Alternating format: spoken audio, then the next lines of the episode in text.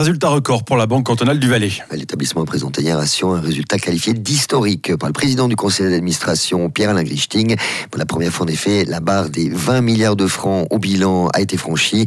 Le résultat opérationnel a bondi de près de 26%, le bénéfice net de 24%.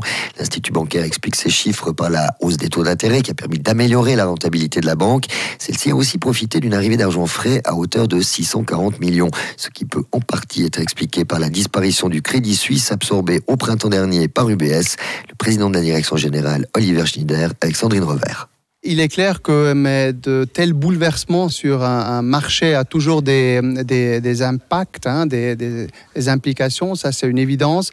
Je dirais quand même que si on regarde aussi les années passées, la Banque cantonale du Valais a toujours eu des, apports assez importants de la nouvelle clientèle, la clientèle existante.